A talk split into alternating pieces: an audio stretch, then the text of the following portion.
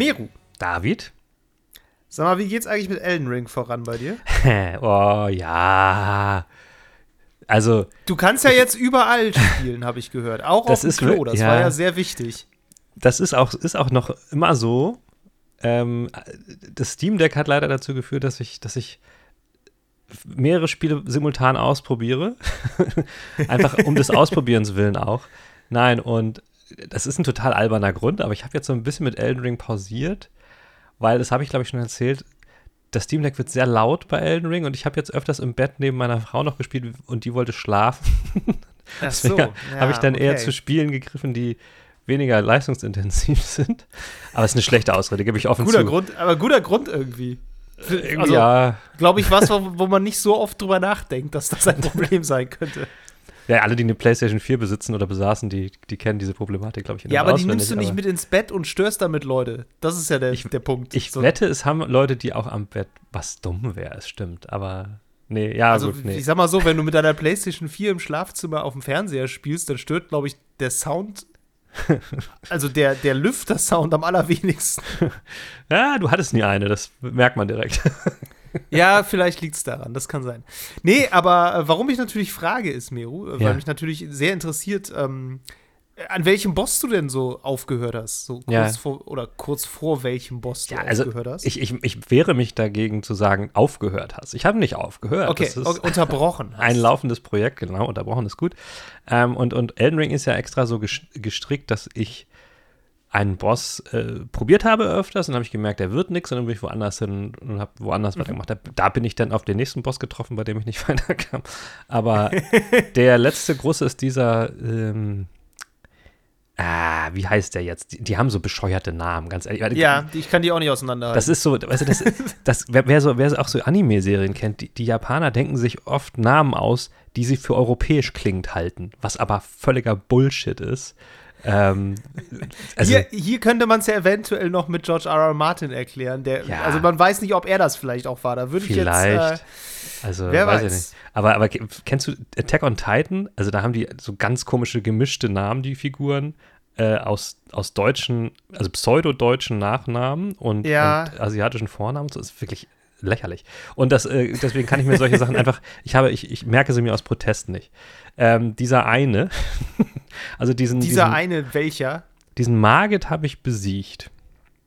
Ja, Ähm, und danach kommt der nächste ist, der nächste große. Ist, Godric. genau, bei dem, Godric, bei dem bin ich. Bei dem bin ich, ja. Ah, ja. der mit den, mit den ganzen Armen dran. Richtig, ja. Und Ah, dann bin okay. ich woanders hin und dann bin ich backen geblieben. Eigentlich wollte ich gar nicht gegen den kämpfen. Da ist irgendwo in dieser hässlichen Wüste so ein weißer Drachen. Der roamt da so rum, den wollte ich eigentlich gar Ja. nicht bekämpfen. Ich war dann da, hinter dem ist eine Kirche und da kommt immer so ein Heini raus. Und den habe ich ein paar Mal versucht und dann bin ich irgendwie an den Drachen, der davor steht, geraten und war dann zwischen diesen zwei Feinden gefangen. Ähm, und ich kann keinen von denen besiegen. Also insofern, das ist Ja. so um, um, ungefähr mein Elden Ring-Status. Okay, Wo bist du denn? da bist du ja noch. Ähm, ich muss auch tatsächlich sagen, ich glaube, ich habe seit zwei Monaten oder so nicht mehr weitergespielt. Verrückt. Ähm, ja, es ist einfach genau der Punkt irgendwann gekommen, das habe ich auch erwartet, weil das immer so ist. Wenn ich eine ganze Weile mit einem Spiel beschäftigt bin, es aber dann noch nicht durch habe, dann lasse Mhm. ich es irgendwann auch einfach liegen.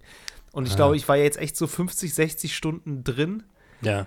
und ähm, dann kam halt irgendwas anderes und dann, ne, dann spielst du einen Tag nicht, dann spielst du eine Woche nicht und dann ist vorbei. Ja. Und ich habe gar nicht unbedingt an einem bestimmten Punkt jetzt aufgehört, wo ich ein Problem irgendwie hatte, sondern, also ich glaube, ich bin kurz vor einem Bosskampf in dieser Hauptstadt. Ja.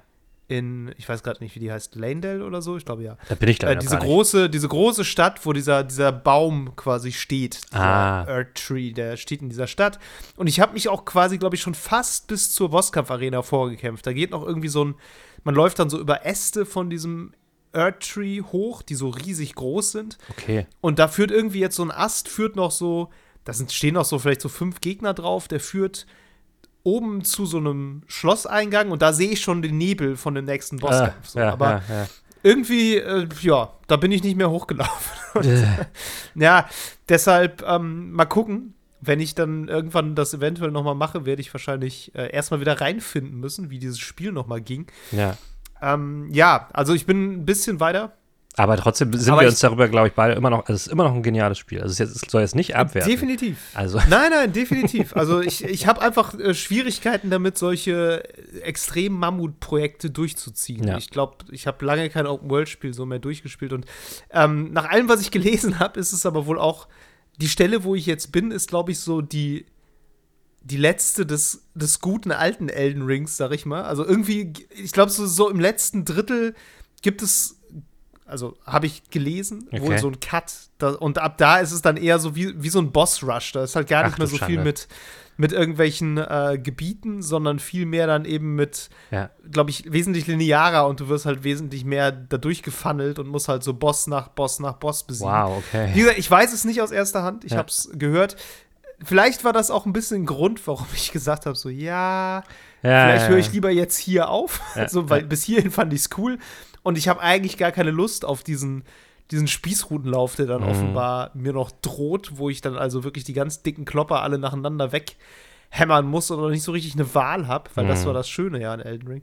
Genau, aber damit sind wir auch schon beim Thema. Ja, in der Tat. Ähm, wir unterhalten uns heute mal so ein bisschen über, über Bosskämpfe. Ähm, Mhm. Miro, du hast hier im Vorfeld zur Folge schon gesagt, dass du überhaupt keine starke Meinung dazu hast und überhaupt nicht weißt, ob du was dazu sagen kannst. Gut, dass du mich jetzt hier so in die Pfanne haust. Da. Natürlich, aber ich glaube, ich, ich, einfach weil ich mir sicher bin, Miro, dass es nicht stimmt. Ich bin mir sehr sicher, dass wir da beide drüber reden äh, können werden, Ja, können. können wir, wir können ja über alles quatschen. Kennst du? Kennst Wir können uns über doch. alles reden. Ja. Es wird schon funktionieren und ähm, ich glaube, da gibt es ein paar ganz interessante Dinge, die man mal besprechen kann. Mhm, mhm. Und bis dahin würde ich sagen, du hattest Urlaub, ne? Ich hatte tatsächlich Urlaub, ja. Mhm. Die letzte Folge war ja im Urlaub entstanden. Genau, ich genau. erinnere. Ich, da habe ich ja von unterwegs. Das hat ja technisch ganz gut geklappt. Also ich muss Es sagen. hat soweit, glaube ich, äh, von wenigen, wenigen technischen Aussetzern, glaube ich, mal abgesehen. Ähm, falls jemand gemerkt hat, sorry, aber so ist es bei unterwegs. Ja, aber Ähm, ähm, da haben sich die, die paar hundert Euro mehr für das andere Mikrofon ja überhaupt nicht gelohnt. Egal.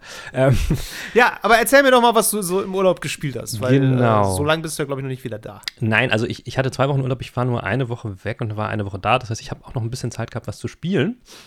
Ähm, und ich habe ja schon gesagt, ich habe jetzt viele Sachen immer so probiert und, und ausprobiert, was auf dem Steam Deck so läuft und was nicht. Und ich bin jetzt irgendwie bang geblieben auf, ähm, und frag mich nicht warum, äh, auf Metal Gear Solid 5. ähm, was ein bisschen witzig ist, in Anführungszeichen, weil ich habe das damals mir gekauft, als es neu war und habe es dann ähm, angefangen, nicht so richtig viel gespielt und dann kam es in PS Plus rein, habe ich mich geärgert, kurze Zeit später. Aha. Und jetzt habe ich es mir auf Steam nochmal gekauft, was auch doof ist. Ähm, man muss dazu sagen, ich war früher äh, gerade zu Ur-Playstation-Zeiten und so der absolute Metal Gear Solid-Fan. Also Teil 1 auf PlayStation Mhm. 1 gespielt, die anderen Teile alle durchgesuchtet. So, ich glaube, mein Lieblingsteil war immer ein Snake Eater, weil ich das, also weil Metal Gear damals immer schon eine Reihe war, die so auf diesem, was ja PlayStation auch immer so propagiert, so technisch äh, Sachen probiert, die es sonst noch nicht so gab. So, und ich fand es damals halt genial. Das war halt bei Snake Eater so, du konntest da im Dschungel rumkrebsen und dann musstest du halt, äh, äh, äh, wenn es dir schlecht geht, musstest du irgendwie Nahrung finden. Also zum Beispiel auch eine Mhm. Tiere äh, jagen, um sie zu essen, um wieder ne, zu Kräften zu kommen. Mhm. Also ein Kram.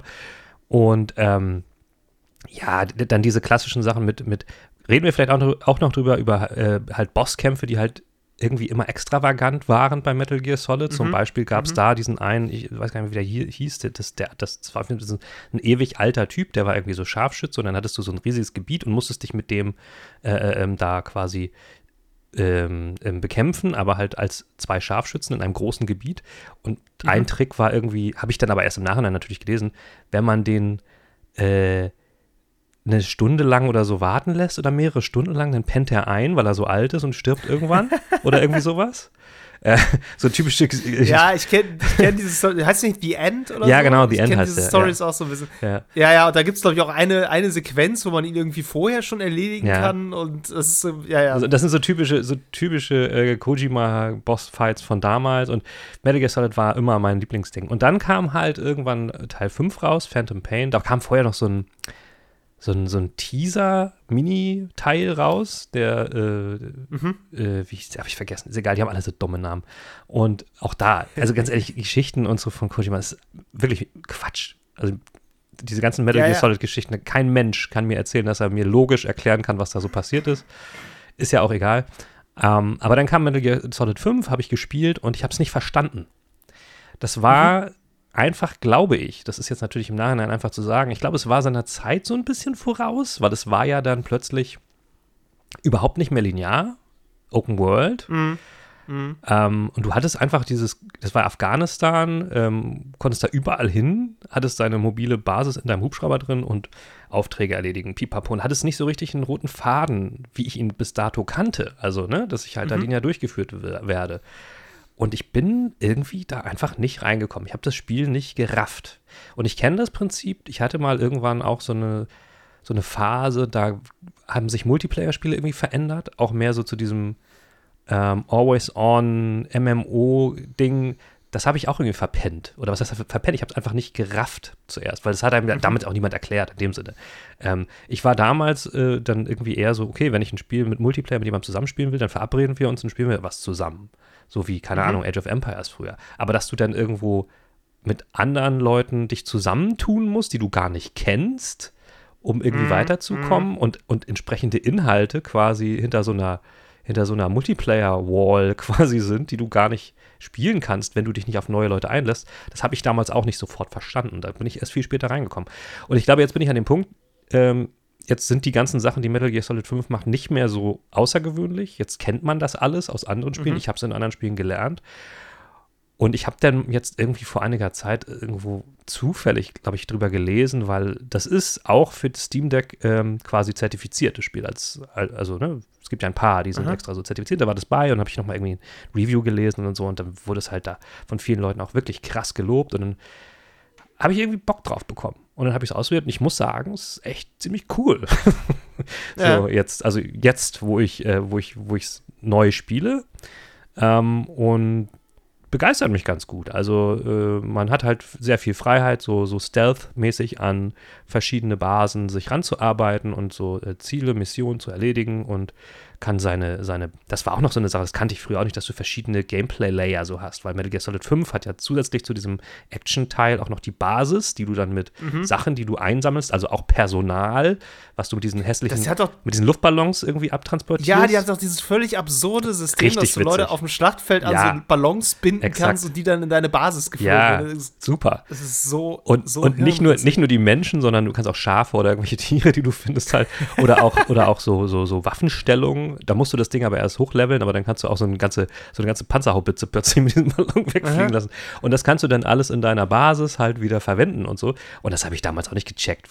Was ist da? Also, mhm. ne, so verschiedene Ebenen und so. Ja, und das genieße ich gerade ziemlich und ähm, finde ich gut soweit. Ich bin, bin soweit sehr zufrieden. Ähm, und ähm, das hält mich gerade so ein bisschen von Elden Ring ab. Also ich tausche mal wieder ein Open-World-Spiel gegen das nächste. ähm, de währenddessen versuche ich äh, äh, Leute dazu zu überreden, Elden Ring doch zu spielen. Verschiedene Arbeitskollegen haben habe ich schon, also sowohl irgendwie eine Arbeitskollegin aus meinem Team, sowohl auch äh, unseren gemeinsamen Kollegen Lukas, den habe ich äh, angefixt. Mhm. Er möge, der hört übrigens den Podcast ab und zu, hat er mir erzählt. Ich habe gesagt, er, er muss, Hallo Lukas, er muss Elden Ring kaufen. Und ich habe gesagt, wenn er das okay. nicht macht, dann werde ich ein Patreon oder ein GoFundMe aufsetzen, dass wir ihm irgendwie dieses Spiel zukommen, weil er wird es lieben und ich weiß genau, dass er es liebt. Es gibt, das finde ich bei Elden Ring ganz oft, es gibt Leute, bei denen weißt du einfach, sie werden das einfach lieben, auch wenn sie sich, ja. auch wenn sie sich ja. dem momentan nicht äh, öffnen wollen. Das nicht stellen möchten. Nicht stellen möchten, dieser, dieser Wahrheit. Wahrheit. Ja, die, die Peinlichkeit eines GoFundMes möchten wir ihm dann vielleicht ersparen. Mal gucken. Deshalb ich habe nur gesagt, dass ich es eventuell erwähnen werde. Jetzt habe ich es gemacht. Bam, so. Ähm, ja, zack. Ja, ich könnte noch kurz erzählen, ähm, wenn die Zeit reicht. Ich weiß nicht, ob wir es heute eilig haben. Ähm, ich habe auch noch, ähm, habe ich auch schon mehrfach darüber gesprochen, ähm, Virtual Tabletop RPG, ne? Bin ich ja jetzt irgendwie äh, auch äh, Sp ja, Spielleiter ja. bei einer Cyberpunk Red Runde. Ähm, und da sind wir gerade so ein bisschen an die Grenzen dieses dieser sehr beliebten Plattform Roll20 gestoßen. Die, ist, die, die kennen vielleicht viele. Das ist äh, halt so ein System, womit, womit man online solche Pen-and-Paper-Rollenspiele spielen kann. Und das UX davon ist leider zum Kotzen, um es mal äh, nett auszudrücken. und es gibt verschiedene andere Lösungen. Eine ist, ähm, äh, Foundry. Das ist aber allerdings was, was man sozusagen als Software kauft und dann muss man das auf seinem lokalen PC hosten und die anderen können sich dann mhm. verbinden direkt, was ein bisschen tricky ist. Äh, und ich bin gerade dabei, mich so ein bisschen reinzuarbeiten. Es gibt auch so Cloud-Lösungen, bla bla bla. Worauf ich hinaus will, ist, mir ist da nochmal aufgefallen, wenn man diese Software nutzt, die man halt mit Mods aufballern kann, dann gibt es da visuelle Effekte und äh, keine Ahnung, Soundeffekte, pipapo. Du steuerst deine Spielfigur dann, je nachdem, wie man spielt. Man muss ja nicht alles auf einer mhm. Karte ausspielen, aber wenn man das tut, äh, steuerst du mit WASD und so. Und mir ist mal wieder aufgefallen, die Grenze zum Videospiel ist schon fast nicht mehr da, wenn man das so spielt. Ja, krass. Das ist schon extrem das krass. Das ist witzig. Ja, also ja, die einzige Grenze ist halt das, das, die Interaktion und dass es einen menschlichen Spielleiter gibt. Ansonsten ist es genauso, als würdest du meinetwegen Divinity Original Sin 2 spielen oder so. Es ist nichts ja. anderes. Ähm, und das finde ich krass, dass, äh, dass das da so offensichtlich ist. Ähm, viele, ich glaube, ganz, ganz, oder das ist ja auch so, viele Spieleentwickler kommen ja auch vom Tabletop-RPG, beziehungsweise haben da so ihre ersten ähm, privaten Erfahrungen gesammelt mit Spielerausdenken und so. Und ähm, ja, ich meine, diese ganzen alten Rollenspiele aus den, sowieso. Äh, aus den 90ern, das ist ja alles, also ja. ganz vieles ja wirklich wortwörtlich Dungeons and Dragons. Exakt, Baldur's Gate ja, ist halt exakt. einfach wirklich Dungeons and Dragons. Ja. Und das waren auch die ersten Spiele, die, also ersten Computerspiele, die ich so gespielt habe, waren auch teilweise solche, die halt einfach so Umsetzung waren, ne? Ähm, Von SSI oder wie die damals hießen, war so ein Entwickler, glaube ich. Ähm, ja, und das ist mir mal wieder aufgefallen, dass ich ja eigentlich als, als Spielleiter fast ein Spieleentwickler bin. So. ja, so ein bisschen. Du bist halt Narrative Director, ne? Ja, genau, das klingt gut. Das klingt gut. Das werde ich mir in die Signatur schreiben. David, was? Du bist, ja? du bist Narrative Director und Autor in einem. Äh, cool. Quasi. Ey, was ich alles ja. kann. Ich bin sehr begeistert von mir Tja, selbst. Wahnsinn. David, was hast du gespielt? Ein Mann Indie-Studio. was ich gespielt habe. Ja. Ähm. Ich habe wieder, ich schummel wieder zwei Sachen rein, aber ich fasse mich auch kurz. Habe ich ja jetzt auch, habe ich ja jetzt auch. Genau. Das erste ist ein äh, nettes Spiel, was jetzt in den Game Pass gekommen ist, was ich mal einmal erwähnen Oh, möchte. da muss man wieder Game Pass äh, Lotto. Was hast du diesmal genommen? Naja, es heißt Escape Academy. Ah. Mhm. Ähm, ich weiß nicht, ob du das mitgekriegt hast. Da gab es auch kürzlich einen Trailer und jetzt ist es auch schon rausgekommen. Ähm, das ist ein Escape Room Spiel. Ja entworfen von Leuten, die so wirklich echte Escape Rooms gebaut haben ja. vorher. Also, ne, so mit, mit reingehen und so ja, für so Gruppenevents, so diese, diese Dinger. Die haben die entworfen und die haben dann gesagt, so, ja, wir, wir gründen jetzt irgendwie ein kleines Indie-Studio und machen das jetzt quasi digital. Mhm. So. Und das ist tatsächlich einfach wirklich genau so wie so ein Escape Room. Du bist halt in der Ego-Perspektive in so einem Raum drin und kannst halt rumlaufen und mit manchen Sachen interagieren. Und es gibt halt genau diese Art von Rätseln, die man dann halt so hat, ne? Und du musst eben irgendwelche Sachen suchen und äh. kombinieren und halt Sachen rausfinden. So. Gibt es das auch mit Multiplayer? Und, oder macht man es alleine? Ähm, man kann das äh, im Koop spielen. Cool. Ähm, ich habe das mit meiner Freundin zusammen gespielt. Wir haben das aber so gemacht, dass nur einer gesteuert hat. Ja. Aber die andere Person kann ja miträtseln. Also du kannst dich auch einfach zu zweit vor einen ja, Bildschirm stimmt, setzen. Ja, einer steuert.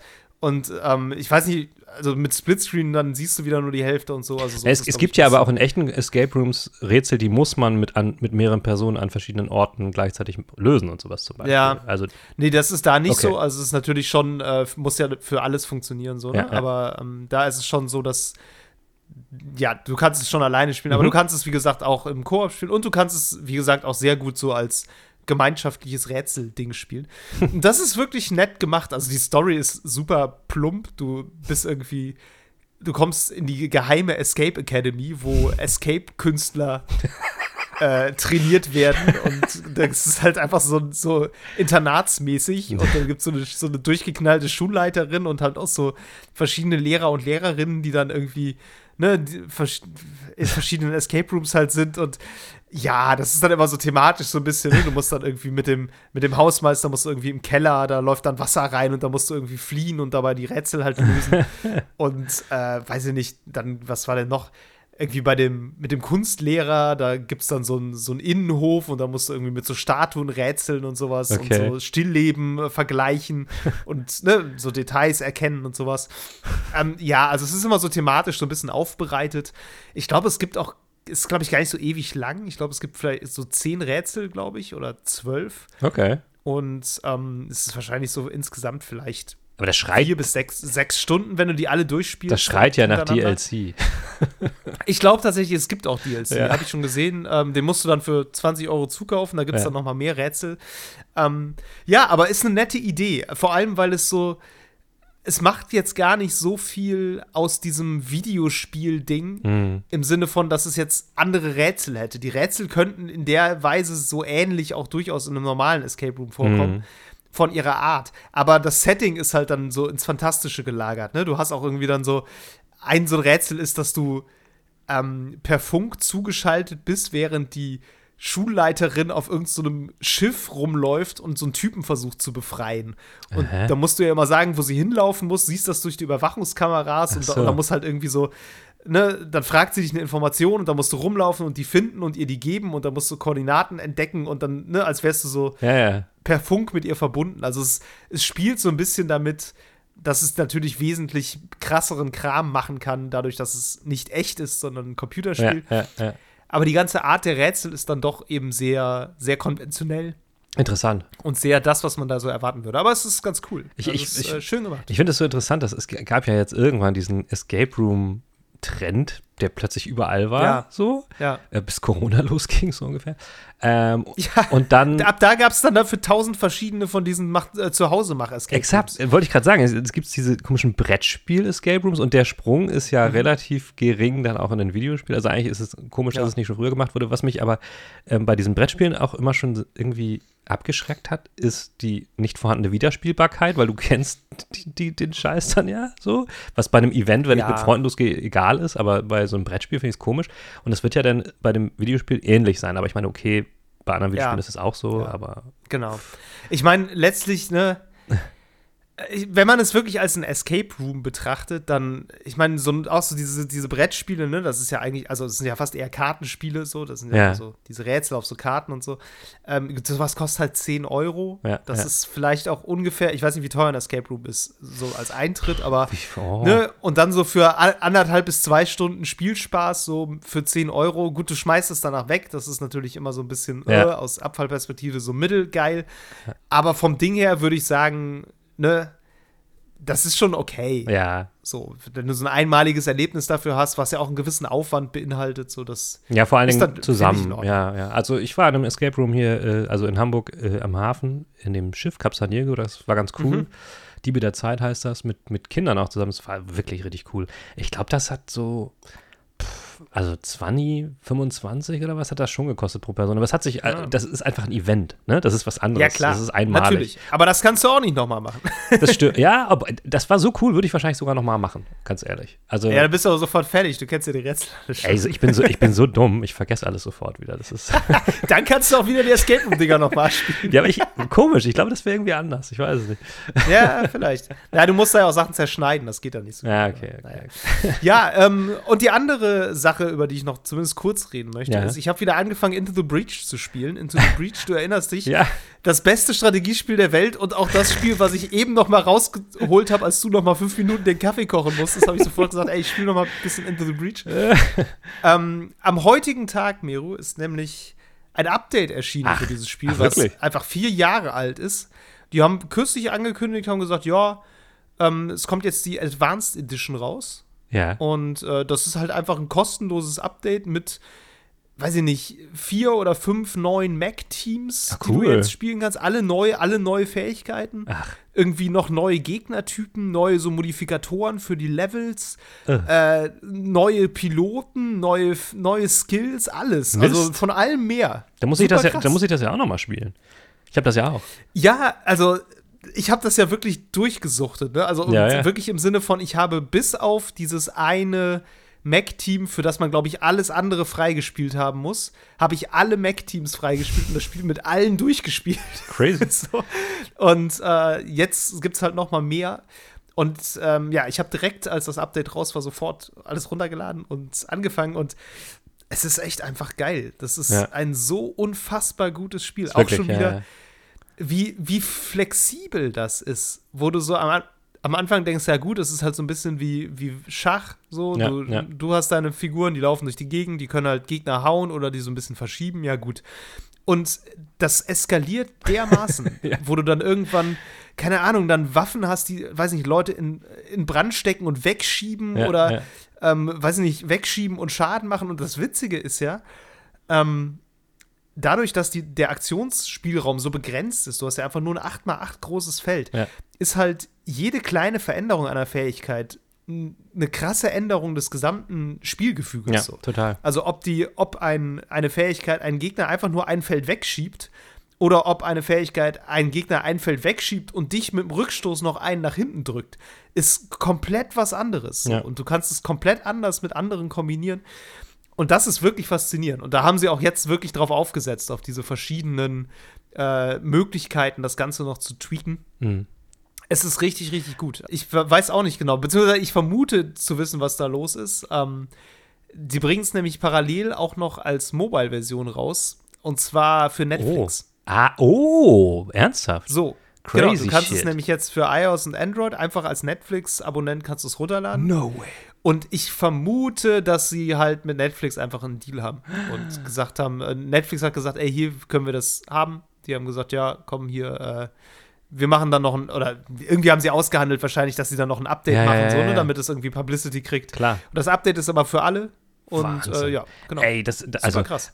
allein schon das halt auf Mobile nochmal zu spielen, das reizt mich total. Ja, mit Ähm, Touch Control und allem. Mega. Ja. Ähm, nee, kann ich auch nur, kann ich auch nur unterschreiben. Ein super Game. Ähm, was ich daran auch besonders toll finde, ist, dass es halt ähm, relativ viel, ähm, wie soll ich sagen, so Headroom hat. Das heißt, du kannst entweder, auch wenn du dich jetzt nicht so mega reinkniest, das, keine Ahnung, Builds von deinen komischen Macs zu machen, weil was du ja auch irgendwie Ja. kannst mit verschiedenen Ausrüstungen Ja, und so. ja. Du kannst auch Spaß haben, wenn du einfach nur das so ein bisschen zockst, so. Gleichzeitig kannst du dich da aber auch wahnsinnig irgendwie ins Mikromanagement begeben und das finde ich halt cool, dass es so oder so Spaß bringt. Also eines der, wirklich eines der besten Taktikspiele. Aber auf Mobile, da muss ich direkt mal hier gucken. Ey, jetzt, ist das jetzt schon raus? Nee.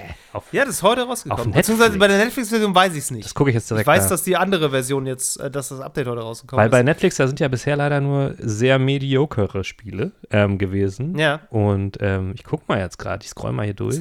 Wo sind die denn nochmal? Die sind Ja. ganz unten gewesen, die Games. Ah nee, das hat jetzt wahrscheinlich einen neuen eigenen Reiter, finde ich nicht. Was ist denn der Reiter schnelle Lacher? Das ist ja dumm. Achso, das ist, sind so Hat TikTok. funktioniert. Das sind so TikTok-mäßige Clips aus den Netflix-Shows. Wie dumm ist das denn? Ich finde Oh die Gott. Games nicht. Komisch. Witzig. Aber egal, gucke ich mir noch an. Also, das ist ja. Schau mal, schau mal, ob du es noch findest. Also, äh, Auf ich bin auch, Mobile. also, dieses Spiel ist auch einfach so, so klug auf so eine ganz interessante Art. So, ich Ja. habe zum Beispiel immer noch nicht so richtig rausgefunden, ähm, wie viel davon eigentlich geskriptet ist und wie viel nicht. So, ich weiß es einfach nicht. Ne? Du, du, also die Levels sind schon irgendwie vorgefertigt, da sind die Gebäude immer am selben Platz, glaube ich. Ähm, aber so, wenn ich meine Einheiten platziere am Anfang, ich weiß nicht, ob geskriptet ist, wo der Gegner seine Einheiten platziert Ja. ähm, oder ob der irgendwie auf mich reagiert. Mhm, ich mhm. verstehe nicht, wie das passiert. Ja. Und auch wenn der Gegner dann zieht, habe ich immer das Gefühl, das Spiel generiert eine Situation, in der ich eigentlich immer das Maximum rausholen kann und einen richtig geilen Zug hinlegen kann. Ich weiß nicht, ob das wirklich stimmt oder ob das einfach Zufall ist, aber es bringt einen dazu, halt dauerhaft immer noch mal zusätzlich über diese Züge nachzudenken, weil man immer denkt, Moment, Ja. das muss irgendwie noch geiler gehen. Ich, der Ansatz ist okay, den ich jetzt habe, aber das geht bestimmt noch krasser. Vor allen Dingen hast du ja auch immer noch diese Rückgängig-Funktion. Ähm, und Genau, die kannst genau. du ja auch so haben, dass du die mehrfach hast und so. Und dann, äh, also das Ja. macht, macht deinen Kopf kaputt. Also es ist echt super. Es macht, ja, es, Also- man sitzt auch wirklich manchmal da und denkt, Alter, das kann nicht sein. Ich bin nicht so blöd. Ich, wieso kriege ich das nicht hin? Ich saß eben fünf Minuten da, habe auf eine Situation geguckt und dachte, ey, das, was, irgendwas muss ich doch jetzt mal machen. Das kann doch nicht wahr sein. nee, also bei Netflix ist es noch nicht drin bis heute. Ich habe auch das Update, also Okay. die neueste Version, nee. Also da werde ich jetzt aber drauf warten. Das, ist das wäre das erste richtig, richtig krass gute Game bei Netflix. Also ihr Leute da Ja. draußen, zieht's euch, wenn es das gibt. Also echt, ja. Also wenn ihr das, wenn ihr das noch nicht gespielt habt, dann, aber pronto, sag ich mal. Ja, also Ähm, Netflix hat man ja eigentlich Wenn ihr es gespielt eh. habt, dann äh, ja, und wenn ihr es gespielt habt, dann lohnt es sich halt wirklich jetzt noch mal neu anzufangen. Also ja, ja, ja. ja, genug Werbung Ähm, für Netflix. So. auf jeden ja, ist es mehr Werbung für Into the Breach. Das stimmt, das stimmt. cool. Ähm, ja, dann lass uns Gut. doch jetzt mal ähm, zum eigentlichen äh, Fleisch der Folge kommen. Ich will wissen, was du mir über Bosskämpfe zu erzählen hast. Oh ja.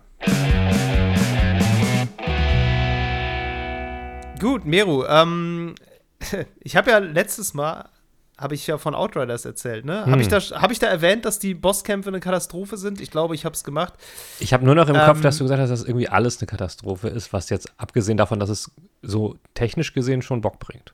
Aber Abgesehen davon, dass es, dass es die Endorphin-Rezeptoren in meinem Kopf genau, bedient, so die mich süchtig nach diesem Zeug machen, äh, ist es eigentlich alles furchtbar. so ungefähr, ja. ähm, nee, tatsächlich ähm, wiederhole ich es dann gerne hier nochmal, falls ich es schon erzählt habe. Also, die Bosskämpfe von Outriders, Meru, ja. haben mir erstmals vor Augen geführt, ja, was ist erstmals, aber sehr deutlich vor Augen geführt, dass ich Bosskämpfe manchmal nicht nur deshalb nicht mag, weil sie mir zu schwer sind, ja. sondern sie manchmal durchaus auch nicht mag, weil sie gleichzeitig leicht und langweilig sind. Ja, verstehe. Ich verstehe was. Ja, doch, da haben wir tatsächlich drüber gesprochen. Let, doch, let doch, me elaborate. Ja, ja. ja mhm. das Problem an diesen Outriders-Bosskämpfen ist, ähm, alles bewegt sich sehr langsam.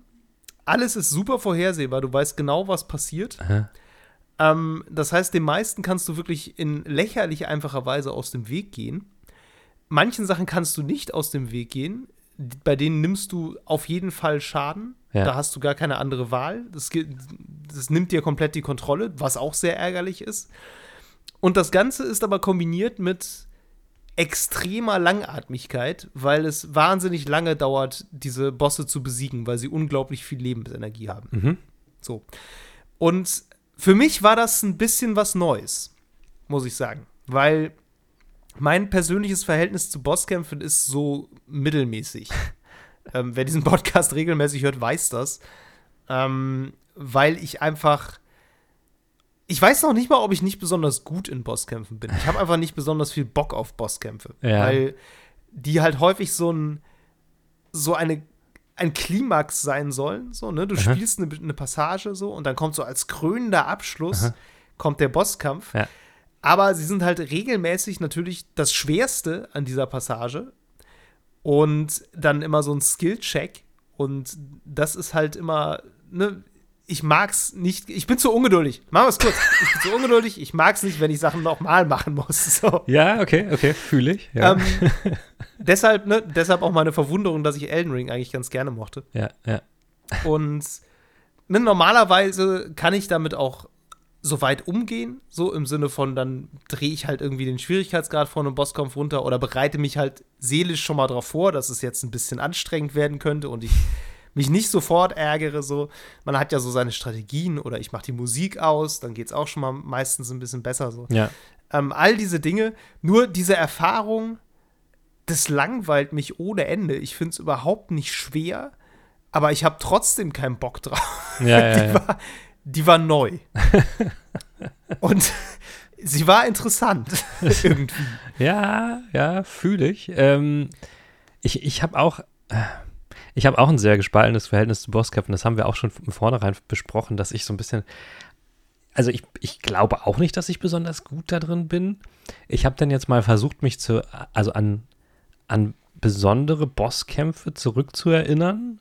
Und mir ist mhm. aufgefallen, dass mir das sehr schwer fällt. Also ich finde Bosskämpfe meistens auch narrativ nicht sehr interessant. Also ja. wenn ich mich an ein Game zurückerinnere, würde ich vermuten, dass natürlich der Bosskampf irgendwie das ist, woran man sich am ehesten zurückerinnert. Aber das ist bei mir nicht so. Also ich erinnere mich meistens dann an die, den, den Verlauf der Geschichte vielleicht so oder auch ähm, was am Ende erreicht wird oder eben auch nicht. Aber, aber diese Klimaxe, die ja dazwischen geschaltet sind, die vergesse ich sehr schnell. Ähm, zuerst dachte ja. ich so, ja, wahrscheinlich habe ich gar nicht so viele Bosskämpfe gespielt. Dann habe ich mal so ein bisschen rumgeguckt und dann ist mir aufgefallen, ja, ich habe super viele Bosskämpfe gespielt.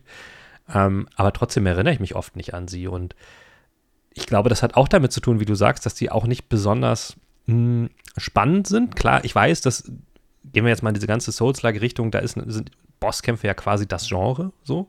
Aber ja, in vielen anderen äh, Genres ja, da stellen sie, da sind, sind die Bosse eher so ein, so ein Gatekeeper, um weiterzukommen. Und wenn ich jetzt, keine Ahnung, mal sowas nehme wie so Marvel Spider-Man auf PlayStation, so, ey, mhm. ich weiß, dass da ganz interessante Bosskämpfe, also visuell interessante Bosskämpfe bei waren, aber die waren dann auch nicht besonders kreativ. Auch da war das so, dass ich glaube, man muss einfach nur rausfinden, wie man oder wann man im richtigen Moment auf ihn einhackt und dann ist es aber genauso wie bei anderen Gegnern auch, außer dass sie halt sehr viel Leben haben. So.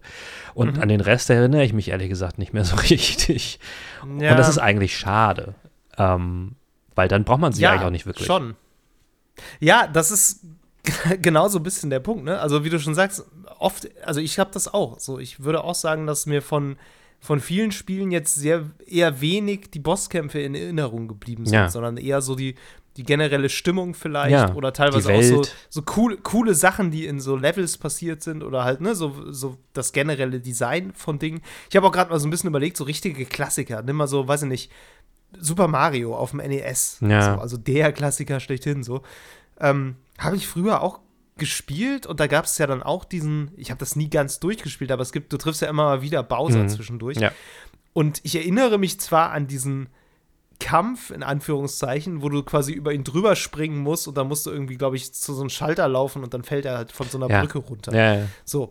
Aber das wäre jetzt auch nicht, nicht das Erste, was mir bei Super Mario einfallen würde, sondern das sind dann eher ne, so, so verschiedene Level-Layouts. Irgendwie das erste Level oder das zweite, was so unterirdisch ist. Oder das mit ja. diesen fliegenden Fischen oder so.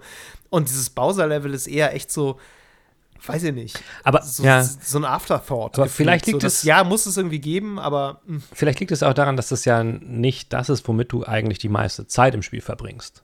Ähm, ja, das Je nach Spiel halt, weil wenn ich jetzt zum Beispiel, also als Ausnahme meinetwegen Shadow of the Colossus nehme, was ja, äh, da gibt es ja eigentlich auch nur die Bosskämpfe, die dann halt ja. irgendwie auch sehr, sehr außergewöhnlich interessant sind. Da erinnere ich mich natürlich dran zurück, so, ne? Ja. Aber, aber wie du schon sagst, so wo es bei anderen Spielen, wo es eigentlich nicht um die Bosse geht, ich weiß nicht, Control zum Beispiel oder sowas, äh, da erinnere ich mich mehr an ja. die, an die, an die, an die Strecken, die Level, die, die Geheimnisse, die ich entdecke. Ja. Ich, ich könnte dir jetzt außer diesen einen Boss bei Control, diesen Sicherheitschef Fuzzi, glaube ich, aus dem Der FF. erste, der so rumfliegt. Ja, sonst kommt mir jetzt oh, auf, auf Anhieb so keiner in, in, in, in, Kopf, so, obwohl ich das durchgespielt habe, so, weißt du? Also es ist so. Pff. Ja, mir fallen gerade tatsächlich noch ein paar mehr ein, aber ich könnte dir zum Beispiel gerade nicht mehr sagen, was der Endboss ja. von Control ist. Ja. Ich bin mir nämlich gerade gar nicht sicher, ob es einen gab. Es gibt auf jeden Fall einen Endkampf. Ja. Ich weiß auch noch, wie der gestaltet war. Da musste man irgendwie so, so, ein, äh, so Treppen immer hoch und äh, dann so Gegner besiegen um dieses Polaris ja. drumherum, was man ja da mhm. trifft am Ende. Stimmt. Ähm, aber ich glaube nicht, dass es da einen zentralen Gegner gab. Es gab einfach sehr viele Gegner, die du besiegen musstest, aber es war jetzt nicht der Boss da. Mir fällt gerade noch ein, es gab noch irgendwie so einen Anker und so ein komisches äh, Wurmwesen. Ja. Also so ein paar fallen mir ein, aber ja. Aber guck mal, das ist doch auch interessant, dass es eigentlich hm. nicht wirklich einen Unterschied macht, ob es da jetzt einen finalen Endboss gab oder nicht. Weißt du? Also. Das stimmt. Also ich, Tatsächlich ist das Geilste, das Geilste an Control ist ja sowieso das, äh, das Aschenbecher-Labyrinth. Ja, klar. Ähm, und das ist halt einfach, ja, das hat auch keinen Bosskampf in dem Sinne, es hat einfach viele Gegner. Wobei ich mich halt schon daran erinnere, dass ich am Ende ein bisschen das Gefühl hatte, dass Control ein ganz klein bisschen antiklimatisch am Ende ist. So, es ist dann einfach vorbei. Ja. Also vielleicht ist es genau das gewesen, kann ich jetzt im Nachhinein nicht mehr so sagen, aber ja, ich habe ein schwieriges Verhältnis dazu. Also ich meine, es gibt ja auch sehr kreative Bosskämpfe, die dann wieder auch an sich eine coole Sache sind. Also ich, ich habe ja von Metal Gear den alten Teilen gesprochen, mit, äh, keine mhm. Ahnung, mit äh, hier der Geschichte, dass du den Controller hinlegen musst und dann wackelt der irgendwie und dann musst du den, musst du die Memory Card umstecken oder was auch immer. Ähm, was halt, was halt schon krass ist so. Ähm, und es gibt ja auch, abgesehen von dieser Reihe, auch andere Spiele, die, die coole Bosskämpfe haben. Auch, auch wenn sie vielleicht teils nur visuell sind, zum Beispiel God of War fand ich gegen die. God of War, hast du, hast du das gespielt jetzt mhm, eigentlich gehabt? Mhm. Ja, äh, ja, ja. Mit, mit, mit Baldur, diesen Kampf, der ja auch eigentlich eher Cinemati ein, ja, ein cinematisches Erlebnis mit Quicktime-Events ist, aber es ist, ich glaube, es ja. zählt schon als Bosskampf, aber das war schon, fand ich schon beeindruckend und sah cool aus und das, das erinnere ich mich mhm. auch dran. Ähm, aber nicht zwangsweise deswegen, weil etwas besonders schwer ist. Obwohl, ja, ich erinnere mich jetzt gerade daran, dass ich ähm, Demon's Souls Remake, das habe ich damals noch auf Twitch gestreamt, da habe ich diesen einen Boss, wahrscheinlich war das sogar nur so ein Zwischenboss, für mich war das ein Riesending, den habe ich halt mhm da, das, das, der besteht aus so, aus so einer Art Schleim mit lauter so Schildern mhm. und Speeren drinne. Mhm. Und den habe ich halt, da habe ich alles gegeben, wirklich. Habe hab gespielt und gespielt. Und dann habe ich den irgendwann besiegt und ich habe mich, ich habe mich selbst dann. Das ist halt, das ist halt das Coole an diesen Souls-Likes, ne? Ich habe mich so genial ja, ja, gefühlt, als ich es dann geschafft habe, einfach. Ähm, ja.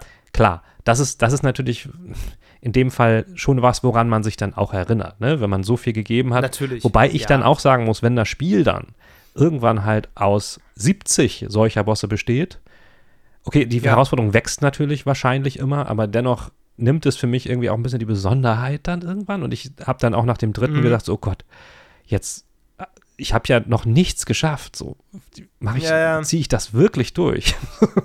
weißt du? Ja, das ist ein schweres Balancing, sage ich jetzt einfach mal so, was ein Spiel mir da bieten muss, um mich zu halten bei sowas.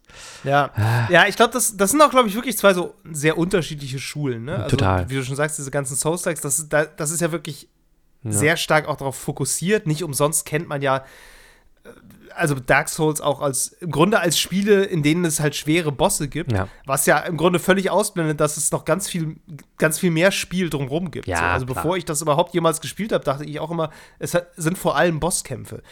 Ist es ja nicht. Es sind ja vor allem eigentlich auch andere Gegner. Ja. Aber die Bosskämpfe sind halt so ein bisschen die, so die Highlights des Ganzen.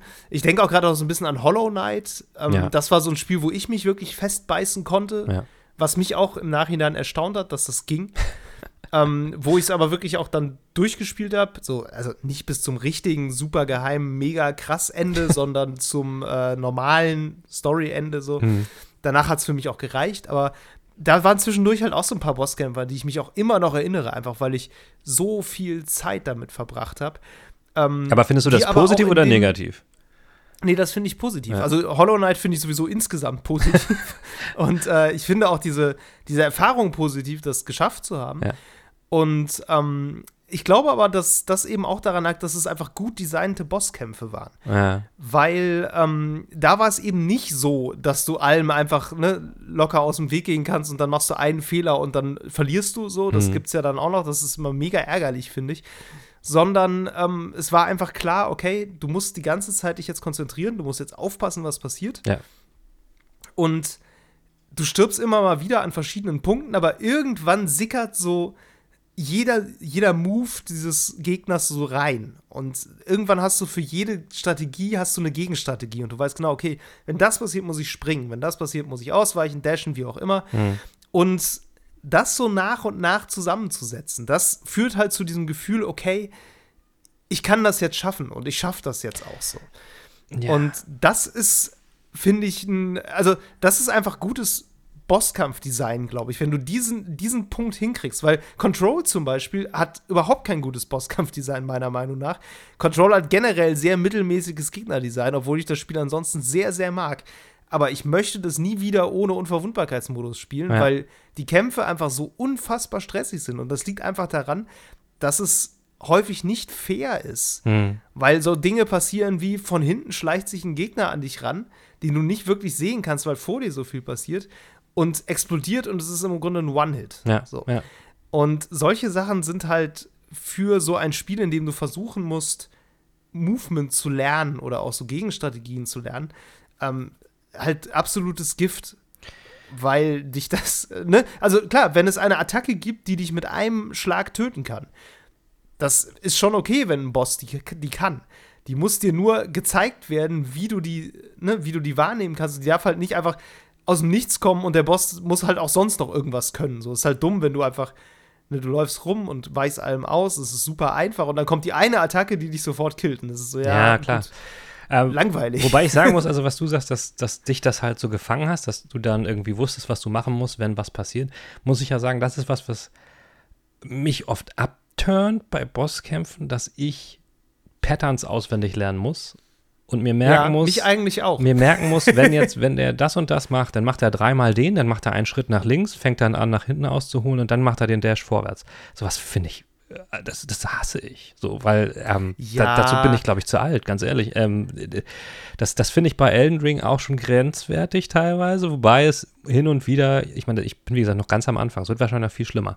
Aber ähm, ja, teilweise war das bisher noch relativ transparent, so sage ich mal so. ja. Ähm, aber ich habe mir auch zum einen oder anderen Boss dann mal so ein Tutorial angeguckt und dachte so, meine Güte, ey, was sind das für Leute, die sich das, die, die da so analytisch rangehen können?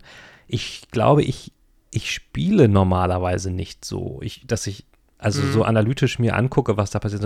In der Regel mache ich erstmal Flucht nach vorne und gucke, wie, wie weit ich komme. So. Klar. Und das ist natürlich klar. eine ganz andere Strategie.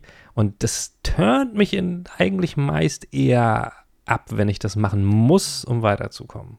Ja, das. Ding ist, Elden Ring ist da wirklich aber auch fies. Das ist Ja. auch, habe ich auch schon ganz, ganz oft gelesen von Leuten, die auch wirklich die Souls-Spiele vorher gespielt und gemocht haben, dass sie meinten, ey, diese Boss-Patterns sind so assi. Mhm. Weil das, das typische Verhalten eines Elden Ring-Bosses ist, Schwert hochheben und dann noch ein bisschen weiter hochheben und dann das ein bisschen nach links und nach rechts neigen und dann so antäuschen, als würde er schlagen. und wenn du schon nicht mehr damit rechnest, dass noch irgendwas passiert, dann haut er sofort zu. Und das, das ist echt, echt abgefahren. Da Ja. sind so viele Verzögerungen in diesen Bewegungsabläufen drin, die du im Grunde alle alle auswendig lernen musst im Grunde. Ne? So, jetzt zuckt kurz der Ellenbogen und dann zuckt noch kurz das Handgelenk und dann kommt erst der Schlag. Ähm, ich, muss man ja wirklich sagen, in den meisten Spielen und auch bei Hollow Knight, so wie ich, wenn ich mich da recht erinnere, ist es schon ein bisschen klarer. Also Ja. da ist es dann schon eher, ne, dann ist es nicht so, nicht so granular, dass du jetzt irgendwie drei Sekunden zählen, dann nach links nochmal eine Sekunde abwarten, so. Ja. Sondern es ist schon klarer, okay, da kommt jetzt die und die Attacke und da gibt es jetzt eine relativ klare Gegenstrategie. Klar, du musst es trotzdem ein paar Mal probieren. Ja, Ähm, ja. Aber ja, wie gesagt, ich war auch eigentlich relativ erstaunt, dass das bei dem Spiel ging. Ich glaube, da kam einfach so ein bisschen der Sweet Spot aus ähm, guter Atmosphäre, die ich interessant fand, äh, schöner Musik, angenehmem Spielgefühl Ja, und auf meiner Seite, glaube ich, auch viel Zeit, die ich damals, glaube ich, hatte, ja, okay, ja. äh, zusammen. Ja. So. ja, vor allen Dingen, wenn die dann auch noch halt, keine Ahnung, sechs Phasen haben oder so, die Bosse, das ist dann immer so, Ja, oh ja, no. ja, ja. Ich habe mich erst durch eine durchge durchgefetzt und jetzt muss ich die anderen drei bis sechs auch noch schaffen. Noch so ein Spiel, was ja auch so ähnlich ist, ist ja Monster Hunter World und so. Das geht ja auch, das sind, Ja. das sind ja nur, auch nur Bosskämpfe an sich. Ähm, finde ich aber, da finde ich das auch eigentlich ganz nett, dass man da ja auch vorher sich quasi dann noch speziell dafür irgendwie ausrüsten kann und dann noch Sachen Mhm. sammelt, ex extra für diese Geschichte, dass, dass da ein bisschen mehr draus wird, als ähm, einfach nur dann durch den Nebel und dann, dann gib ihm so. Ähm, klar kannst du das bei anderen Spielen auch so Ja. machen, ne? Also, aber vielleicht ist, bin ich auch da nicht so für geschaffen, weiß ich nicht. Also, Monster Hunter konnte ich immer eine, ganz, ganz, eine Weile immer ganz gut spielen. Ja. Sind sowohl Monster Hunter World als auch Monster Hunter Rise habe ich beide, würde ich mal sagen, also vielleicht so 10, 15 Stunden gespielt, was natürlich nichts ist Ja, im Vergleich zu ja. das richtig spielen. Aber immerhin genug, um auch irgendwie ganz guten Eindruck so zu kriegen. Ja. Ähm, danach war dann aber auch immer relativ schnell wieder Schluss. Also, so, wenn es dann so ganz granular in dieses ganze Rüstungsgedöns und äh, so reingeht, irgendwie. Ich habe auch ein bisschen den Überblick verloren, muss ich sagen, was ich jetzt wo noch irgendwo mit aufrüsten kann. ja, ja, das, das ist auch ein Ähm, bisschen viel bei Monster Hunter ist- einfach, finde ich auch. Es ist sehr viel, Ja. ja. es ist sehr viel. Muss man sich reinfuchsen und da hatte ich bisher nie den, nie den Nerv zu. Aber grundsätzlich finde ich das eigentlich auch ein gutes Spielprinzip. Wie du schon sagst, es liegt natürlich auch ein bisschen an dieser, an dieser Vorbereitung, weil du Ja. so ein bisschen, äh, du fühlst dich nicht ganz so allein, sage ich mal. Das ist auch Mhm, das mit, mhm. ne, das ist ja auch Koop viel. Ja. Das ist irgendwie cool, weil du dadurch ähm, so eine Möglichkeit hast, dem, dem Ganzen noch ein bisschen mehr entgegenzusetzen als nur deine eigenen Fähigkeiten an einem Controller. So. ja, das stimmt. Das ist eigentlich ganz, ganz angenehm. Ja, also wie gesagt, ich habe mich im Vorfeld so ein bisschen versucht zurückzuerinnern und dann ist mir auch noch eingefallen, was mir tatsächlich ganz gut gefiel, was ja überhaupt fand ich eine sehr positive Überraschung war, war ähm, Star Wars Jedi Fallen Order. Das fand ich, ja. fand ich insgesamt ziemlich cool. Und da weiß ich auch noch, da habe ich mich an einen Bosskampf auch sehr erinnert. Das war, war so, ein, so eine komische Alien-Rieseneule, Dino-mäßig, ähm, die dann halt auch sehr, sehr viel äh, Energie hatte, die man dann aber auch über, äh, ich glaube, das waren dann irgendwie, die Phasen waren unterteilt in verschiedene Stages, also auch so Orte, an mit, die du, mit, Mhm. mit denen du kommst, wo du dann echt von dem Vieh Berg hoch, Berg runter geflogen, ge gestreten und alles Mögliche bist. Äh, das, das fand ich richtig cool, weil das halt, was ich am Anfang auch schon mal sagte, cinematisch irgendwie voll was hermachte. ja. Und danach hattest du echt das Gefühl, ey, okay, du hast jetzt eine Achterbahn, Achterbahnfahrt hinter dir. Das hat sich gelohnt. Und ähm, Ja. vor allen Dingen hat es mir auch, wenn ich mich recht erinnere, ist jetzt schon lange her, das Gefühl gegeben, dass ich irgendwie was, das, das ganz gut gemacht habe. Und ich glaube, das ist wahrscheinlich Ja. generell bei Bossfights auch eine, ein wichtiges, wichtiger Aspekt, dass die einem einfach, ob man das nun wirklich gut gemacht hat oder nicht, das Gefühl geben, man, hat, man, man war irgendwie schlau. ja. Äh, ja, ja. Und das, das ist auch ein Aspekt, den viele Spiele nicht so machen. Da musst du halt einfach raufhauen, bis die Leiste weg ist und dann hast du es geschafft. Und das finde ich eigentlich Ja. schade, weil das Potenz Potenzial verschenkt. So, ne? Ja, ich meine, das ist ja, wie du schon sagst, ne, wenn du da durch die Gegend geschleppt wirst, so, ähm, da hast du ja dann auch Ortswechsel drin, ne? So, und Ja. du musst quasi neue Umgebungen ja auch wieder zu deinem Vorteil nutzen und so. Das ist, Ja. äh, gibt dir natürlich nochmal eine ganz andere Möglichkeit. Ist auch eine schlaue Art und Weise, so einen mehrphasigen Bosskampf zu framen eigentlich. Ja, genau. So. Weil das dann dadurch auch narrativ quasi vorangeht. Also, ähm, und du das Gefühl, hast, es ist Teil einer sich entwickelnden Story. Ja, was ich häufig noch ganz interessant finde an diesem ganzen Bosskampf als Element, Ja. ist so, wie sehr das in diesem Medium als Struktur eingebacken ist. Ja. irgendwie. Also, du hast ja häufig echt Spiele, da spielst du das Tutorial so und da kommt irgendwie so ein landest du immer in so einer in so einem zentralen Ort Mhm. Und es ist völlig klar, von diesem zentralen Ort musst du jetzt fünf verschiedene Gebiete besuchen, zum Beispiel. Oder ne, fünf verschiedene Dinge finden. Ja. Und es ist von vornherein klar, es wird einfach fünf verschiedene Bosse geben und danach wird es wahrscheinlich noch einen geben. Ja, ja. So. Den Das Abschluss. ist so die, die einfach klassische Struktur des Ganzen. ja. Und mir ist das neulich aufgefallen, als dieses Steam Next Fest war, da habe ich ein, eine Demo zu Cult of the Lamp gespielt. ja, okay. Ich weiß nicht, ob du das kennst. hab davon das gehört. ist so ein Comic-mäßiges Roguelike. Ja, ist im Grunde einfach so ein Action-RPG. Hm. Ähm, in isometrischer Perspektive. Und du spielst so ein kleines Lamm. Das ist, zieht so ein bisschen, bisschen seinen Witz daraus, dass es sehr niedlich ist, aber auch sehr blutig. Ja, ja. So, das ist so ein bisschen so der, der Hook. Ganz was Neues. Und ja, und du bist halt so ein Opferlamm, was eig- eigentlich geopfert werden soll und dann äh, ne, reißt du quasi aber aus oder beziehungsweise wirst, glaube ich, auch geopfert und kommst dann aber wieder und rächst dich dann. und du, du wirst da am Anfang über so eine Brücke geschleppt von so einem Kult und wirst, um dann geopfert zu werden. Und da stehen halt dann schon so vier so riesige Gestalten. ja. Und ich habe die gesehen und wusste sofort, alles klar, es gibt vier Bosse. so, völlig, völlig logisch. Äh, Und das hat sich dann auch sofort bestätigt, als ich dann irgendwie das erste Level gespielt habe, wo du dann direkt einen dieser Bosse dann eben am Ende herausfordern Ja. sollst. Und das ist irgendwie so, so interessant, finde ich, dass es diese, dass sich diese Struktur durchgesetzt hat. Das ist überhaupt nicht nichts Ungewöhnliches, finde ich. Nee, das, nee. Ich meine, das kommt ja letztlich auch noch aus Arcade-Zeiten, wo Bosskämpfe ja so ein bisschen waren, so ja, wenn die Leute halt zu schnell durchs Level laufen und wir nicht genug Geld an denen verdienen, dann müssen sie halt hier jetzt noch ein bisschen öfter mal draufgehen, damit sie es normal versuchen und noch ein paar Münzen einschmeißen. Ähm, aber dass das so sehr auch, ich glaube auch nicht nur Spiele prägt. Ich glaube auch, dass wir vielleicht in so im Blockbuster-Kino sind wir ja eigentlich auch schon fast in einer sehr ähnlichen Struktur, wenn ich mich an so diese paar Superheldenfilme erinnere, die ich so gesehen habe, die funktionieren ja genauso. Das ist ja, es ist natürlich eine narrative Konvention. Das ist ja ganz klar. Ja. Ähm, und das ist ja auch, wenn man sich mit dem, mit der Struktur von modernem Storytelling befasst, was ja tatsächlich auf dieser ähm, Helden-Odyssee basiert, die gar nicht so Mhm. modern ist, ähm, Nein.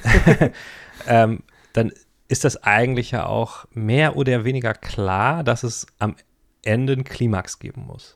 ja. So, ne? Also der Held äh, lebt in seiner normalen Welt, dann passiert irgendwas Schlimmes oder er hat irgendein Problem, er bricht auf, um dieses Problem zu lösen. Ähm, so. Und am Ende äh, schafft er das irgendwie, versucht zurückzukommen zu seiner normalen Welt und muss sich dann irgendwie nochmal irgendetwas stellen. So. Jetzt ist natürlich Ja. die Frage, was kann man gerade bei Games statt eines Bosskampfs am Ende machen und trotzdem eine Art Klimax haben. Ähm, Ja. Es gibt natürlich sicherlich noch viele, viele andere Möglichkeiten. Es gibt ja auch viele Spiele, die keinen Bosskampf haben. Ist ja jetzt, so ist Ja, es ja klar. nun nicht. Ähm, aber es, es ist einfach das Naheliegendste. So, das sehe ich auch ein. Ja, ja, ja, ich auch. Also will Ähm. ich gar nicht sagen, ne? Mich wundert es auch nicht. Ich finde es trotzdem Eben. Und irgendwie interessant und ich, wie gesagt, wie du schon sagst, es ist eine uralte narrative Konvention. Ich habe trotzdem das Gefühl, dass gerade so im, im Popkulturbereich so, dass, dass das schon auch irgendwie eine Wechselwirkung noch gibt zwischen auch Spielen und Filmen. Ja, vielleicht. na ja, so, klar. Auch in der Art der Inszenierung. Aber es ist ja auch, also es ist ja auch in, auch in Filmen oder Serien oder so gibt es immer irgendwie so einen Klimax und der hat ja auch nicht immer mit einem Bosskampf in dem Sinne zu tun. Also es ist ja jetzt nicht so, dass, Ja. dass es in Filmen auch dann immer einen Boss gibt. Aber es gibt irgendeine andere Art von Klimax und ich glaube, dass sich dass sich Spiele da auch noch was abgucken können. Ich meine, wir haben auch schon mal eine Folge darüber gemacht, wo sich, wo, wo, wo Film etc. Und, und Games irgendwie sich zu nahe kommen oder das machen sollten oder eben nicht machen sollten. Ähm, ich glaube, das ist ein Punkt, wo sie halt auf diese Konvention immer noch zurückschauen. Das wurde halt immer schon so gemacht. Mhm. Und da lässt sich mittlerweile auch viel, glaube ich, ähm, Kreatives anders machen. So, ich meine, klar, es reicht jetzt nicht zu sagen, okay, dann hast du dafür halt einfach ein schweres Level, wo dann 600 kleine Gegner sind statt einem großen. Das ist, ist nicht der Sinn der Sache. Ähm, aber es lassen sich bestimmt noch andere Möglichkeiten finden und das tun ja wahrscheinlich auch, oder was heißt wahrscheinlich, mir fällt nur jetzt nichts, natürlich nichts ein, aber es tun ja auch ganz viele andere Games anders. Ähm, mir fällt gerade tatsächlich, tatsächlich, was ein. Ja? Ähm, mir fällt gerade Deathloop ein. Okay, ähm, okay, ja, wobei. Hast, hast, du das mal durchgespielt? Ja. Ja, aber ähm, hm, also ich muss sagen, das Ende von Deathloop, ich fand es nicht unbedingt gut. Ich fand es ein bisschen, ja, ja aber ähm, es passte insofern zum Spiel in der Art, wie es gemacht war, weil es eben nicht dann noch versucht, irgendwie ein, ein klimatisches Moment obendrauf zu setzen, sondern quasi sagt, okay, du hast jetzt die ganze Zeit dieses, dieses Rätsel verfolgt, in welcher Reihenfolge du hier was machen musst und wie du diese Level genau spielen musst, damit du am Ende ne, zu ja. dem Punkt kommst, wo du hin willst wir müssen das jetzt nicht noch toppen. Du kriegst ja, du hast da, du hast jetzt schon was geleistet. So im Grunde hast du die ganze Zeit ja. dieser letzte Durchlauf in der richtigen Reihenfolge. Das ist das der war quasi ja. schon deine, deine Bewährungsprobe. Ja. Und jetzt am Ende, da gibt es ja noch eine, so eine relativ folgenlose Entscheidung, die du halt treffen musst. Ähm, und da, das ist quasi jetzt noch das, was das noch so toppt und abschließt. Ja. Aber es gibt jetzt nicht noch mal einen krassen Kampf. Wobei du dennoch auch in Deathloop halt diese, diese Bosse in Anführungszeichen in jedem Level ja hast. Ne? Also die, die jetzt. Das stimmt, das sind als Zwischenbosse schon. Die jetzt klar. nicht unbedingt, teilweise auch nichts Krasses können, muss man ja sagen. Also die kannst ja, du genauso erledigen ja, ja. wie alle anderen auch. Ähm, aber sie sind dennoch irgendwie so als, als Bosse da. Und genau. insofern verfolgen sie auch dieses Breath of the Wild-Prinzip mehr oder weniger, ne? Mit diesen verschiedenen Welten oder Abschnitten, die du halt schaffen musst und am Ende des Ganzen steht eine Art Boss sie kommen, ich finde, ich finde, Deathloop kommt da nicht so ganz von weg, aber ich weiß schon, was du meinst. Also, das ist, ja. das ist schon ein bisschen was anderes, dass du halt am Ende diese, die, eine große Herausforderung hast und die, die schaffst du und dann hast du gewonnen, ja, klar. Aber ja. auch, auch ich, ich fand halt auch, dass das Ende so ein bisschen antiklimatisch war, wiederum. Also vielleicht brauchen wir das ja. auch irgendwo. Ich weiß es nicht. Ja, mag sein. Ich muss gerade so ein bisschen an ein, ähm, an, wo wir gerade über diese Bosse in Deathloop reden, an äh, ein Interview denken, was ich kürzlich geführt habe mit einem australischen Spieleentwickler, Dan Hines heißt der, Daniel Hines. Okay. Ähm, der hat ein Spiel namens Wildfire gemacht. Mhm. Das ist ein ähm, so ein, so ein Side-Scroller im Grunde, Stealth-Spiel mit so Immersive Sim-Elementen, wo du so ähm, verschiedene Elemente immer nehmen kannst, um dann Magie damit zu wirken. Also zum Beispiel, wenn du eine Flamme in der Nähe hast, kannst du die aufsaugen und dann so einen Feuerball schmeißen. Okay. Und du musst im Grunde immer so an, an Wachen vorbeischleichen, musst die halt ablenken mit Feuer oder Wasser oder so, so Ranken oder sowas. Ähm, und mit dem habe ich halt sehr stark über so Stealth und immer so Sim-Spiele gesprochen. Den Artikel können wir auch verlinken. Ja.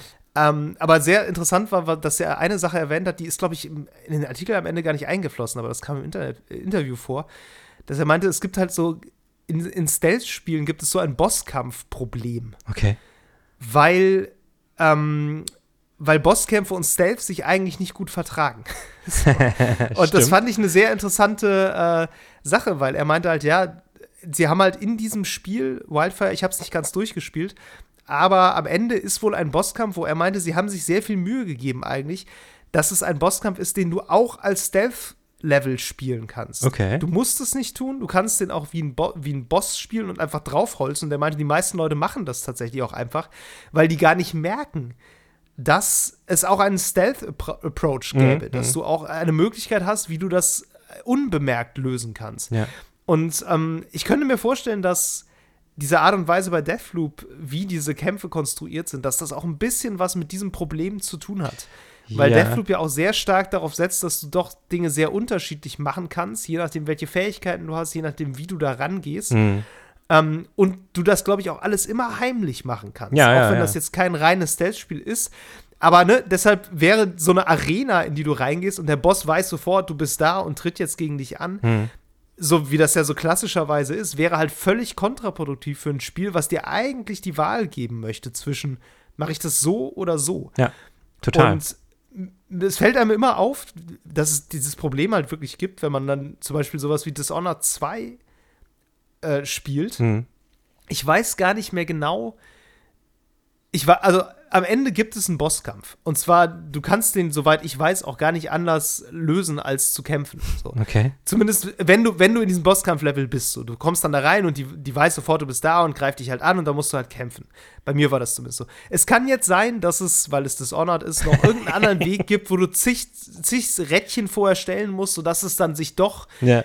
Lösen lässt, ohne dass es überhaupt zu diesem Kampf kommt. Aber innerhalb dieses Kampfes glaube ich nicht, dass du eine Stealth-Option hast. Du hast nur eine Stealth-Option quasi eventuell im Vorhinein. Ja, ja, ja. Und ich habe neulich ähm, den DLC zu Dishonored 1 gespielt, Mhm. wo du auch gegen lustigerweise die gleiche Person am Ende antrittst, die auch in Dishonored 2 der Endboss ist. Und das war ganz spannend, weil da gab es eine Stealth-Option. Aha. Das war witzig. Du, ähm, das ist so eine Malerin, die so ähm, magische Bilder malt und Statuen malt. Mhm. Und die will irgendwie, äh, ich glaube, ihren Geist in den Körper der Kaiserin transferieren. So relativ Okay. abgefuckter, okkulter Kram so. Und du sollst sie halt daran hindern. Sie steht halt draußen in so einem, auf so, eine, so einem Balkon oder so ist das. Und ähm, malt auf ihrer, ihrer Leinwand und bereitet halt dieses Ritual vor. Und du kommst da rein und sie sieht dich aber nicht. Ja. Und du hast dann die Wahl, ob du sie jetzt quasi stellst und dann gegen sie kämpfst und dann gibt es halt einen richtigen Bosskampf. Oder ob du quasi heimlich um sie rumschleichst, auch, an, auch noch an so, so Wachtürmen vorbei musst dann. Und dann kannst du so ein, ähm, so ein anderes Gemälde noch klauen, was in der Nähe ist. Und das dann, während, wenn sie nicht aufpasst, die geht halt immer so hin und her zwischen Leinwand und irgendwie was anderem, Ja. kannst du das Gemälde heimlich austauschen. Und dann funktioniert ihr Ritual nicht richtig, sondern sie wird dann irgendwie in, den, in der Leere gefangen und so. Und das hat mich total daran erinnert, weil ich sagte, ja, stimmt, hier haben sie genau dieses Problem Ja, versucht ja, zu lösen. Ähm, Ja, oder- fiel, fiel mir gerade ein, wo- fand ich, äh, fand ich spannend. Womit wir wieder auch bei Metal Gear Solid Snake Eater sind, mit The End. ja, wo du, das ist ein reines Stealth-Spiel, da hast du, hast du auch, also immer wieder diese Probleme wahrscheinlich gehabt. Ähm, Ja. Und da ist es halt auch so. Du kannst einfach stundenlang warten, der Typ pennt ein und stirbt. Also ähm, Ja. anscheinend tut es Spielen gut, kreative Optionen dem äh, Spieler am Ende doch zu lassen. Ähm, ja gut, wenn es zum Spiel passt. Also bei einem God of War Genau, das man ist halt nicht. genau der Punkt, ne? Also so wie, so wie ein, äh, ein Boss mit eben sehr stark geskripteten äh, Bewegungsabläufen, Ja. die du auswendig lernen musst. So, so ein Boss passt natürlich sehr gut zu einem Ja. Dark Souls Ja. So, oder zu einem Hollow Knight. Klar. Ähm, in Dishonored wäre das eine Katastrophe, ey. Das würde überhaupt keinen Spaß machen. So. das stimmt. Weil das Spiel auch überhaupt nicht dafür geeignet ist. Aber da brauchst du dann eher wieder Bosskämpfe, die du auf, auf verschiedene Weisen lösen kannst. So. Und ich, gut, klar, ein Kojima-Spiel ist sowieso noch mal eine ganz, also ne, da passt es dann eher so wegen, wegen dieser generellen Quirkiness des Ganzen, ähm, Total, passt es dann ja. natürlich auch da rein, dass der Bosskampf irgendwie sich auch auf eine wirklich sehr unkonventionelle Art und Weise lösen lässt, Ja. auf die du auch einfach nicht, nicht so richtig kommst. Ja, anscheinend, ich, ich frage mich sowieso immer, wie Leute auf diese Lösungswege kommen äh, bei solchen Sachen. Manchmal überlege ich, ob das vielleicht dann doch irgendwann mal lanciert wird oder so, auch einfach damit äh, Ja. klar wird, wie, wie genial sich sowas ausgedacht wurde bei vielen Spielen. Ähm, Ja, oder ob es, ich meine, klar, eigentlich kann man ja immer davon ausgehen, alles, was machbar ist in Games, wird auch gemacht werden. Ähm, irgendwann wahrscheinlich. irgendwann schon, ja. von der von der entsprechenden Community, wenn es dann eine gibt, wenn eine entsteht. Aber ja, das ist mir also bei vielen Spielen wundere ich mich, wie haben Leute irgendwas dann doch noch nach einem Jahr oder so rausgefunden und warum? Ich meine, haben die nichts anderes zu spielen? Ja die haben offenbar nicht die gleichen Probleme wie ich. Also, Offenbar haben die nicht die gleichen Probleme wie du, Mero. Oder sie schlafen alleine und können deshalb auch nachts ihr Steam Deck benutzen. oh Gott, ey. Ja, vor allen Dingen jetzt bei der Hitze wird es wahrscheinlich noch lauter sein, dieses Ding. Vielleicht muss ich da irgendwie noch mal einen, einen Kühlcase drum bauen oder so. Mal gucken. Tja. Ja. Ja, So ist das wohl mit, mit Bosskämpfen. Ich weiß nicht. Ja, also, vielleicht. Du wirst kein Fan mehr wahrscheinlich, ne? Ich, ich, weiß nicht. Also, gerade bei Souls-Likes, ich, ich finde die ja eigentlich immer so cool. Und sie reizen mich ja dann immer so doll. Und dann, Mhm. dann denke ich doch wieder. Dann ah, merkst du, dass sie auch schwer sind. ja, ich würde ich würd so gerne mal Bloodborne durchspielen. Aber ich werde das nie schaffen, glaube ich. Ich werde das, glaube ich, nie schaffen. Ja. Ja, wie gesagt, ne, das ist so ein bisschen. Ich weiß auch noch nicht genau, was bei mir die Triggerpunkte sind, damit es funktioniert. Hollow Knight hat das getroffen. Ich hoffe, dass Silksong das auch schafft. Ja. Aber so richtig, irgendwann ist immer so ein bisschen die Luft dann auch raus. Es ist vielleicht auch ein bisschen die, die Art und Weise, wie lange sowas trägt. Also ich kann mich auch nicht ewig durch sowas durchschlagen. Ich, ich glaube ja, das ist bei uns vor allen Dingen auch ein Luxusproblem. Hätte ich, wie, wie damals, als ich ein Teenager war, nur ein einziges Game. Ja, dann, wahrscheinlich schon. Weißt du, ich habe einfach zu viel Sachen zum Ausweichen. Ja. Und das ist, glaube ich, mit ein Grund dafür, dass ich mich, also, dass ich das nicht, und das wird ja immer schlimmer, ich meine Game Pass und wie sie alle heißen. Ja, vielleicht müssen, müssen die Ja. Spiele kürzer, die Bosskämpfe einfacher und alles doch noch kreativer werden. Und dann, dann irgendwann, dann. Die Bosskämpfe müssen einfacher und trotzdem besser werden. Ja, crazy. Oder beziehungsweise sie, dürfen, sie müssen einfach trotzdem gut sein. ja, was auch immer das, Das was auch immer das bedeutet, ja, was auch immer das bedeutet. Ja, ist äh, wahrscheinlich, also wahrscheinlich ist die, ist die Antwort sowas wie du meintest mit Jedi Fallen Order, dass einfach viel passiert, gleichzeitig vergibt es dir viel und trotzdem hast du am Ende das Gefühl, richtig was geschafft Ja, zu am, haben. Ende- am Ende denke ich, ich war so, so, so klug, ich war so schlau. Ja, ja. In Wirklichkeit war das alles geskriptet. Tja, Smoke and Mirrors, aber das ist ja die, äh, die Hey, dafür bin ich hier. Dafür bin ich hier. Das Eben, dafür machen wir den Quatsch und genau. Gut. Ja, so viel dazu, Dann- liebe Leute. Vielen Dank für eure Zeit. Ich hoffe, ihr habt eine kühle Nacht und ähm, wir hören uns bald wieder. Macht's gut. Ciao. Tschüss. Das war Level Cap Radio Folge 94. Wenn euch die Episode gefallen hat, lasst uns eine nette Bewertung da, abonniert diesen Podcast und empfehlt uns gerne weiter. Lob, Kritik, Anregungen oder Spieletipps gehen an levelcapradio at gmail.com. Auf Twitter findet ihr uns unter @lcrpodcast. Außerdem twittere ich unter @hamlabum und Mero unter @djmero. Danke fürs Zuhören und bis zum nächsten Mal.